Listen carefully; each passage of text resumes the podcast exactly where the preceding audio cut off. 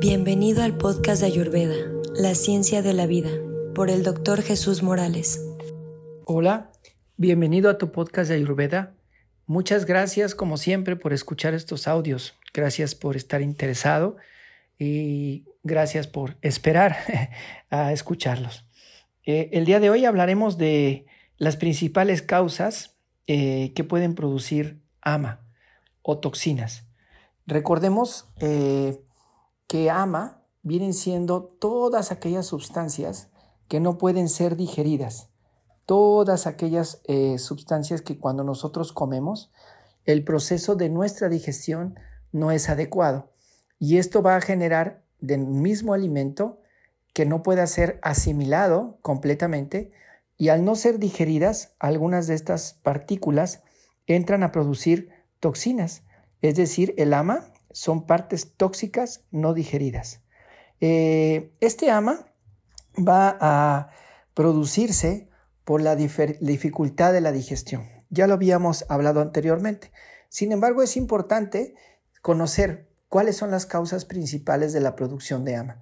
Y esto sucede porque en muchas ocasiones nosotros no, no observamos y no estamos pendientes de estos puntos y, sin darnos cuenta dice uno, pues es que yo sigo teniendo ama, es que yo estoy cuidando mi alimentación, pero el ama no disminuye. Entonces, eh, eh, aunque utilicemos tal vez alguna planta eh, digestiva, ¿sí? Algún, algún, alguna sustancia que ayude a que desaparezca el ama, en ocasiones disminuye, pero no desaparece. Entonces, todo esto es un, un muy, muy importante conocerlo.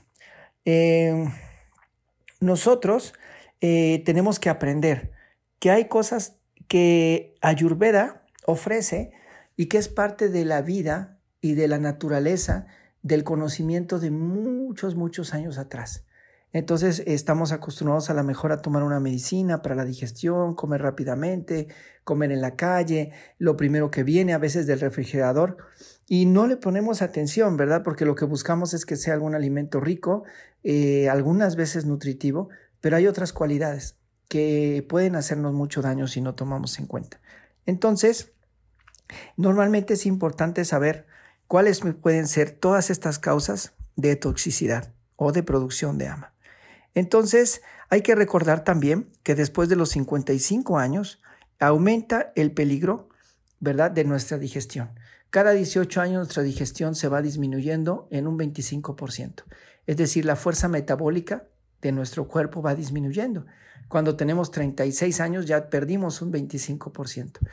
Entonces, después de los 55 años, Bata está presente en el cuerpo. Bata está presente en, todas las, en todos los cuerpos. Sin embargo, cuando empezamos a, dejar nuestra vida activa, nos jubilamos, nos retiramos, nos separamos y buscamos más el retiro, eh, Bata aumenta. Normalmente algunas personas a los 55 años, algunos a los 60, algunos a los 70. Y todo esto empieza a aumentar Bata. Y ese es uno también de las causas principales para aumentar ama. Hay que recordar que cuando nuestra digestión disminuye y pasa la edad, hay ciertas características como por ejemplo el comer granos ¿sí? en cantidades altas por la tarde puede ser pesado. El comer carnes para las personas que lo acostumbran, porque Ayurveda no recomienda una alimentación eh, con carne, salvo algunas excepciones. Eh, pero el comer carnes, el comer este, granos en cantidades elevadas eh, por, el, por las tardes genera cierta pesadez y dificultad para digerir. Por lo tanto, producir ama. Eh, otro punto importante es comer alimentos que quedan en el refrigerador. Todo aquello que sobra y que nosotros guardamos y que comemos al siguiente día va a producir ama. Em, em, todo esto es producción para crear toxinas y ama. Em, de los alimentos frescos siempre es muy importante llevar una dieta de alimentos frescos, es decir, recién preparados. En Ayurveda, el comer un alimento recién preparado tiene otra energía y tiene un efecto diferente en nuestro cuerpo. No van a producir ama. Los alimentos naturales, lo más orgánico posible y alimentos que se, que se coman recién preparados. Eh, todos aquellos alimentos refinados, todos aquellos alimentos procesados, todos aquellos alimentos hechos por el hombre y no por la naturaleza van a producir ama también. Entonces siempre hay que cuidar, comer que la mayor cantidad de nuestro alimento sea alimento natural, sea alimento orgánico. Orgánico quiere decir que sean alimentos que sean menos manipulados por el hombre, es decir, no un huevo que está en una fábrica de huevos, ¿verdad? Donde la gallina no puede caminar, está enchufada o está constantemente produciendo huevos. Ese huevito ya no es orgánico. Entonces nosotros tenemos que buscar, que buscar que lo que comamos tenga la menor manipulación, la menor cantidad de sustancias químicas, de conservadores, porque todo eso va a producir ama. Entonces, mientras más procesado es un alimento y más productos químicos tiene, ¿verdad? más posibilidades tiene de crear ama. Eso es algo que tenemos que siempre, siempre tener presentes. Los alimentos procesados hay que evitarlos lo más posible. Evitar lo más posible los alimentos enlatados, los alimentos empaquetados, los alimentos congelados. Y entonces eso es, mientras más tiempo de conservación, sea incluyendo medicinas, y sustancias o alimentos que tengan químicos y que tengan que ser guardados tienen mayor posibilidad de producir ama. Eh, el cocinar. El cocinar tiene que ser a un fuego adecuado. El cocinar a un, a un fuego muy, muy alto también puede producir ama. Alimentos muy fríos o extremadamente calientes también pueden producir ama porque estos dos extremos pueden deprimir el fuego digestivo. El exceso demasiado de calor también puede generar un, efecto contraproducente para el fuego digestivo. El microondas. El comer alimentos del microondas también produce ama. Tener hábitos irregulares en la alimentación, es decir, un día desayunar, ¿verdad? Un día comer eh, a lo mejor mi fruta y este, con granos en la mañana y al siguiente día pues a lo mejor comer en una taquería y al siguiente día no desayunar al siguiente día este, comer, este, solamente comer al mediodía, al siguiente día como en, en otro lugar, eh, al siguiente día no como. Este, todas estas irregularidades en la cantidad de alimento, en la característica del alimento, en el horario de la comida, en las porciones de la comida, cambian, alteran la constancia, alteran que el fuego digestivo se mantenga constante. Y eso, al no permitir que el alimento esté preparado para lo que ya sabe, lo, pone en, digamos, de no una forma estable, adecuada, que sea eh, adecuada para el cuerpo. Imaginamos que nosotros todos los días em, salimos con una canastita a recoger fruta y entonces por alguna razón un día salimos y tenemos muchísima más fruta de lo adecuado y solo traemos una canastita. Entonces no podemos llevarnos más allá de lo que nos alcanza para cargar, nuestra bolsa, nuestra mochila. Y se queda una gran cantidad de alimento ahí, en esa huerta. Lo mismo pasa en nuestro estómago. Nuestro estómago sale con una cantidad de acné, porque si nosotros lo enseñamos a comer prácticamente la misma cantidad a la misma hora con las mismas características, el cuerpo aprende a equilibrar su acné. Aprende a que tiene que salir con una cantidad de acné adecuado para esa cantidad de alimento. Pero si de repente sale con esa cantidad de acné y no hay alimento, o si de repente sale con esa cantidad de acné y hay demasiado alimento, o si de repente sale con esa cantidad de acné y el alimento es de una condición y características muy diferentes a la anterior, el cuerpo no tiene un orden, el cuerpo no tiene una regularidad, el cuerpo no está siguiendo ninguna indicación. Nosotros lo, lo, alteramos. Somos nosotros los que con nuestros hábitos inadecuados causamos que el cuerpo no sepa qué hacer.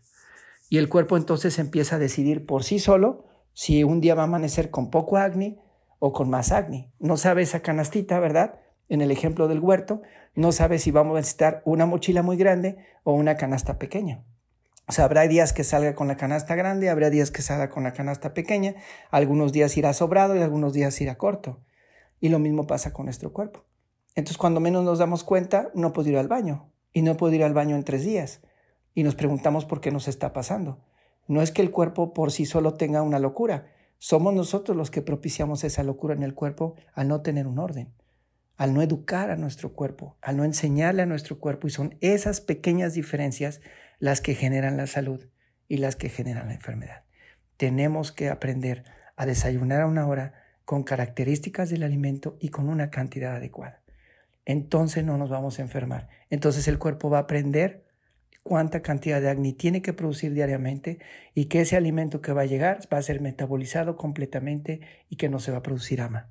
Entonces todos esos detalles tan sencillos, simple y sencillamente pueden ayudar a nuestra salud. Es algo muy sencillo, pero tan difícil de lograr en este mundo occidental, tan difícil de lograr en esta vida que llevamos, en la cual vivimos al tiempo, al momento, al día, al reto, y que a veces no nos da tiempo de comer y mucho menos lo más apropiado.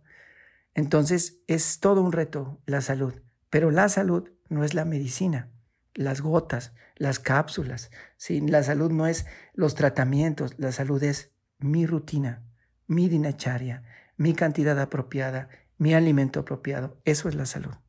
Por lo tanto, si yo no tengo las combinaciones de alimentos de forma adecuada, pues yo también me voy a enfermar. Es decir, yo tengo que conocer que existen ciertas combinaciones de alimentos que no son apropiadas y que eso no ayuda a, mi, a mi cuerpo. Tengo que aprender a que hay ciertos alimentos que cuando yo no los, cuando yo no los, eh, em, los conozco, ¿verdad? Me van a generar un problema. Entonces hay ciertas características en los alimentos en cuanto a su peso, en cuanto a sus características de consistencia, en cuanto a su facilidad de digestión, en cuanto a sus características de tiempo, es lo que va a hacer que la persona se mantenga sana o se mantenga enfermo. Entonces nosotros tenemos que aprender poco a poco a saber combinar nuestros alimentos. Por ejemplo, un ejemplo nada más. El comer despacio, ¿sí? y el comer armoniosamente es muy diferente a estar hablando en la comida o a masticar demasiado rápido o a distraerse con el televisor. De las combinaciones más adecuadas que en Ayurveda no es conveniente, no es conveniente combinar la miel y que se caliente. Hervir la miel no es muy conveniente, ¿sí? Las papas fritas hay que tener mucho cuidado Mientras más tiempo tenga el aceite con el que estamos haciendo las papas fritas, el comer las papas fritas de las bolsas es absolutamente negativo. Eh, el no comer amargo antes de una comida fuerte también no es adecuado. Los cítricos muy en la noche o los cítricos antes o después de la leche tampoco son adecuados. El yogur, el queso ricota por la noche también no es muy adecuado. El no comer aceite reutilizado. Porque cuando nosotros comemos un aceite que tiene mucho tiempo ahí, ¿verdad? Y que está dejando mucho tiempo utilizado y lo reutilizamos con otros alimentos, se vuelve tóxico. ¿sí? El comer alimentos ácidos con leche también genera cierta toxicidad. La leche con plátano. La leche con plátano es algo muy nutritivo y es algo muy utilizado y muy rico, ¿verdad? Pero dirán, bueno, ¿y cómo el plátano es tan saludable? La leche es tan saludable y las dos son ayurvédicas. Simplemente es una combinación de pesado con pesado. Y pesado con pesado va apagando el fuego digestivo. Nutricionalmente es una muy buena combinación. Ayurvédicamente, por el efecto postdigestivo que genera, puede producir que el fuego digestivo se disminuya y se pueda apagar lentamente. Entonces, claro, recordar, la enfermedad no es lo que hago una vez. La enfermedad es lo que hago repetidas veces. Entonces, si yo un día me voy a hacer ejercicio y salgo a correr un día, no es suficiente para sanarme. Pero si yo corro todos los días, me voy a sanar. Ahora, si yo no ejercicio un día, no me pasa nada. Pero si yo no ah, ejercicio, ningún día, entonces sí me voy a enfermar. Entonces, tener en cuenta que el tomar un licuado de plátano no genera un gran problema, pero el tomar un licuado de plátano todos los días sí lo genera. Combinar el té y el ajo, la leche con yogur, el té con la leche, em, las aves con yogur, la granola con la toronja, la espinaca con ajonjolí. Hay ciertos alimentos que no deben de comerse como alimentos que están demasiado maduros o podridos. Hay ciertas características como el comer contestando llamadas, A comer, por ejemplo, en exceso. Comer de más produce ama, ¿sí? Eh, a comer alimentos de sabor desagradable produce ama. Comer alimentos que producen distensión en el abdomen produce ama. Comer alimentos que estén contaminados produce ama. Alimentos demasiado secos o alimentos demasiado fritos produce ama.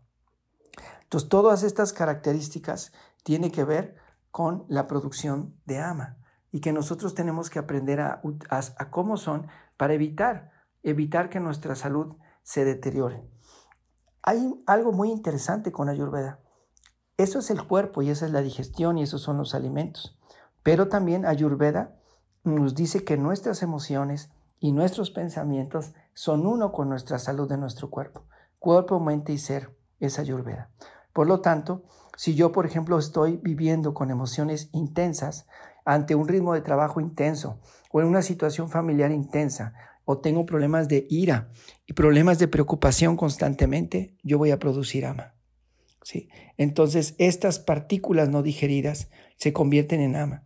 ¿Y por qué dirán, por qué me voy a enojar? ¿Cómo va a producir ama por enojarme?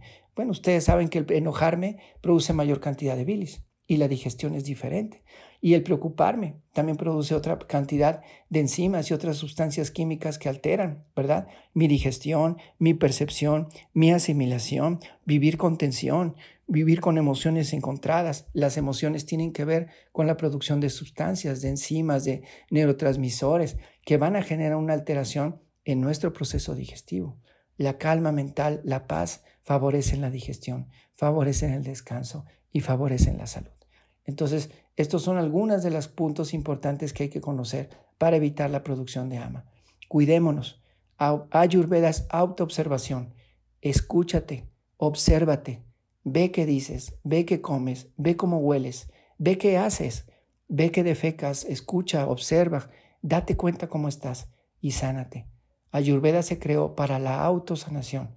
Ayurveda, autosanación, tiene el propósito de que tú te conozcas y que tú seas tu propio maestro, que tú seas tu propio guía y que te liberes de las ataduras, ¿verdad? Del mundo externo que es, te invita a comer, consumir y claro, hay que disfrutar, pero sobre todo, primero, cuidarnos. Disfrutar con responsabilidad, donde el más beneficiado de todo esto vas a ser tú y todos los que te rodean. Esto es Ayurveda Autosanación. Muchas, muchas gracias por estar presente en este audio y deseo de todo corazón que sigan sanando y que la luz del sanador divino cuide y guíe sus pasos.